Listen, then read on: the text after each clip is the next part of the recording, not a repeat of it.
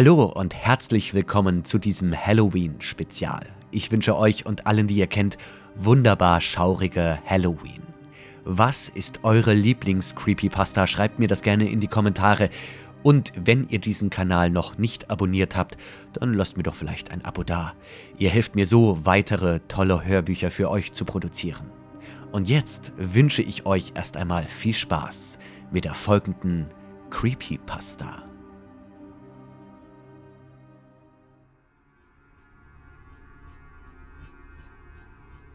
Das russische Schlafexperiment. In den späten 40ern hielten sowjetische Forscher fünf Menschen für 15 Tage wach, indem sie ein experimentelles, auf Wachmachern basierendes Gas benutzten.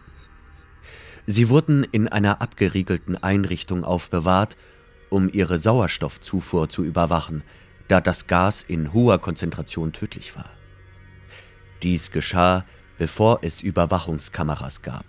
Also hatten sie nur Mikrofone und 10 cm dick verglaste Bullaugenfenster, um sie zu überwachen. Die Kammer war mit Büchern, Liegen ohne Bettwäsche, fließendem Wasser, einer Toilette und genug Essen für mindestens einen Monat ausgestattet.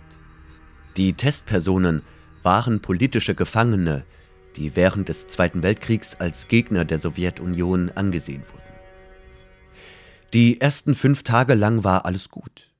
Die Versuchspersonen beschwerten sich kaum, so wurde ihnen doch versprochen, dass sie befreit werden würden, wenn sie sich fügen und 30 Tage lang nicht schlafen würden. Ihre Gespräche und Aktivitäten wurden aufgezeichnet und es fiel auf, dass sie sich über immer traumatischere Unfälle in ihrer Vergangenheit unterhielten – und der generelle Ton ihrer Unterhaltung nach der Vier-Tagesmarke einen dunkleren Ton annahm. Nach fünf Tagen begannen sie sich über die Umstände und Ereignisse zu beschweren, die sie in diese Situation geführt hatten, und es zeigte sich eine massive Paranoia bei den Testpersonen. Sie hörten auf, miteinander zu reden und begannen stattdessen damit, den Mikrofonen und den von innen spiegelnden Bullaugen Dinge zuzuflüstern.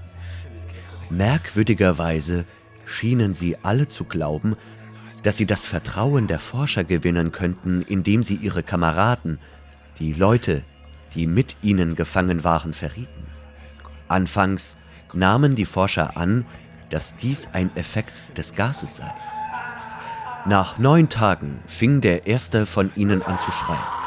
Er rannte drei Stunden lang durch die Kammer, so laut schreiend wie er konnte. Er versuchte weiter zu schreien, brachte aber nur gelegentlich kleine Fiepser hervor. Die Forscher schlussfolgerten, dass er seine Stimmbänder zerrissen hatte. Das Verblüffendste an seinem Verhalten war aber, wie die anderen darauf reagierten. Oder eben nicht darauf reagierten. Sie fuhren fort, in die Mikrofone zu flüstern, bis der zweite Gefangene zu schreien anfing. Die zwei nicht schreienden Gefangenen zerlegten die Bücher, schmierten Seite für Seite mit ihren Ausscheidungen voll und klebten sie dann ruhig über die Glasscheiben. Das Schreien stoppte abrupt. So auch das Flüstern in die Mikrofone. Drei weitere Tage verstrichen. Die Forscher checkten stündlich die Mikrofone, denn sie hielten es für unmöglich, dass bei fünf Insassen kein Geräusch produziert wurde. Der Sauerstoffverbrauch in der Kammer deutete darauf hin, dass alle fünf noch am Leben sein mussten. Es wurde sogar so viel Sauerstoff verbraucht, wie er von fünf Männern, welche schwerste körperliche Arbeiten durchführten, verbraucht werden würde. Am Morgen des 14. Tages taten die Forscher etwas, von dem sie sagten, dass sie es nicht tun würden, um eine Reaktion von den Gefangenen zu bekommen. Sie benutzten die Sprechanlage in die Kammer, in der Hoffnung, eine Antwort von den Insassen zu bekommen, von denen sie befürchteten, dass sie entweder tot oder hirntot waren. Sie sagten an, wir öffnen nun die Kammer, um die Mikrofone zu testen. Tretet von der Tür zurück und legt euch flach auf den Boden, oder ihr werdet erschossen. Befolgung wird für einen von euch seine sofortige Freiheit bedeuten. Zu ihrer Überraschung hörten sie zur Antwort einen einzigen, ruhig gesprochenen Satz. Wir wollen nicht mehr befreit werden. Eine Diskussion brach unter den Forschern und den militärischen Kräften, welche den Test finanzierten, aus. Da es ihnen nicht möglich war, weitere Antworten durch die Sprechanlage zu erhalten, entschieden sie schlussendlich, die Kammer um Mitternacht am 15. Tag zu öffnen. Der Kammer wurde sämtliches Gas entzogen, mit frischer Luft durchflutet und sofort begannen Stimmen durch das Mikrofon Einspruch zu erheben. Drei verschiedene Stimmen fingen an zu flehen, als ginge es um das Leben einer ihrer Geliebten, sie sollten das Gas wieder anmachen. Die Kammer wurde geöffnet und Soldaten hineingeschickt, um die Testsubjekte zu holen. Sie begannen lauter als je zuvor zu schreien, und so taten es auch die Soldaten, als sie sahen, was in der Kammer war. Vier der fünf Menschen waren noch am Leben, obwohl niemand wirklich behaupten könnte, dass der Zustand, in dem sie sich befanden, als lebend zu bezeichnen sei. Die Essensrationen nach Tag 5 wurden nicht einmal angefasst.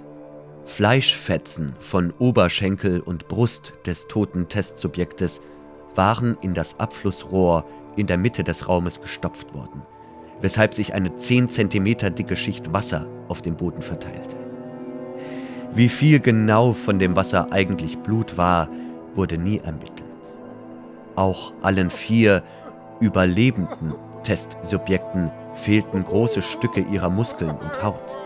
Zerstörung des Fleisches und entblößte Knochen an den Fingerspitzen wiesen darauf hin, dass die Wunden mit der Hand und nicht wie ursprünglich vermutet mit den Zähnen zugefügt wurden.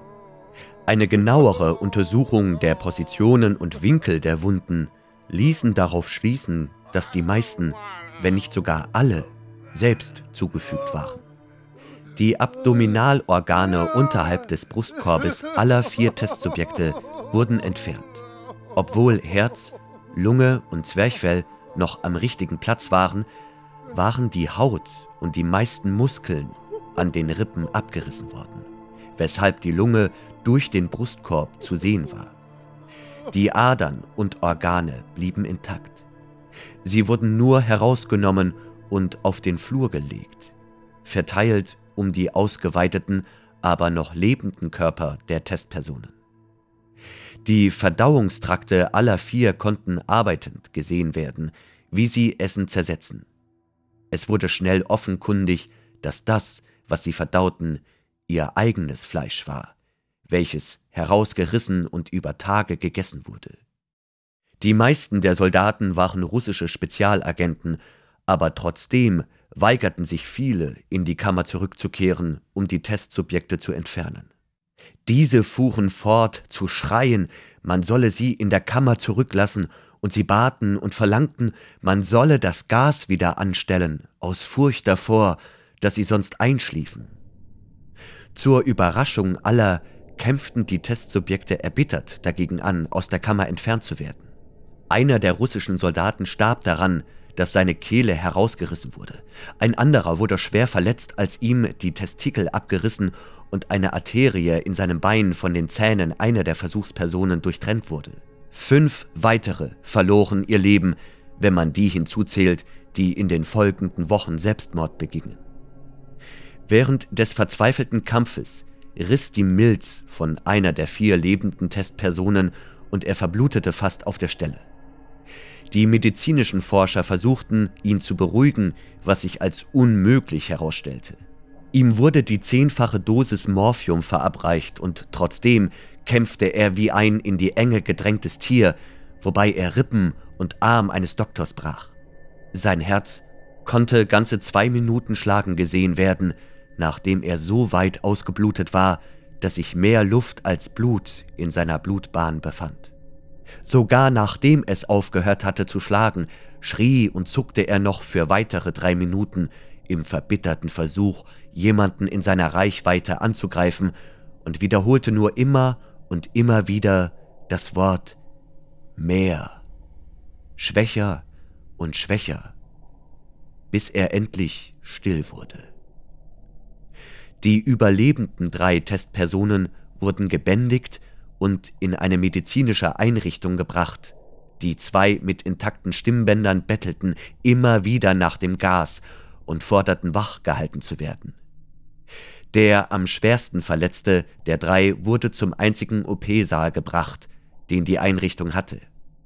Während man ihn darauf vorbereitete, dass die Organe zurück in seinen Körper platziert werden, stellte sich heraus, dass er immun gegen das Betäubungsmittel war, das sie ihm verabreichten, um ihn auf die Operation vorzubereiten. Er kämpfte wild gegen seine Fesseln an, als ihm das Narkosegas verabreicht wurde. Er brachte es fertig, sich fast komplett durch einen 10 cm dicken Lederriemen an seinem Arm zu reißen, obwohl ein 100 Kilogramm schwerer Soldat diesen Arm festhielt.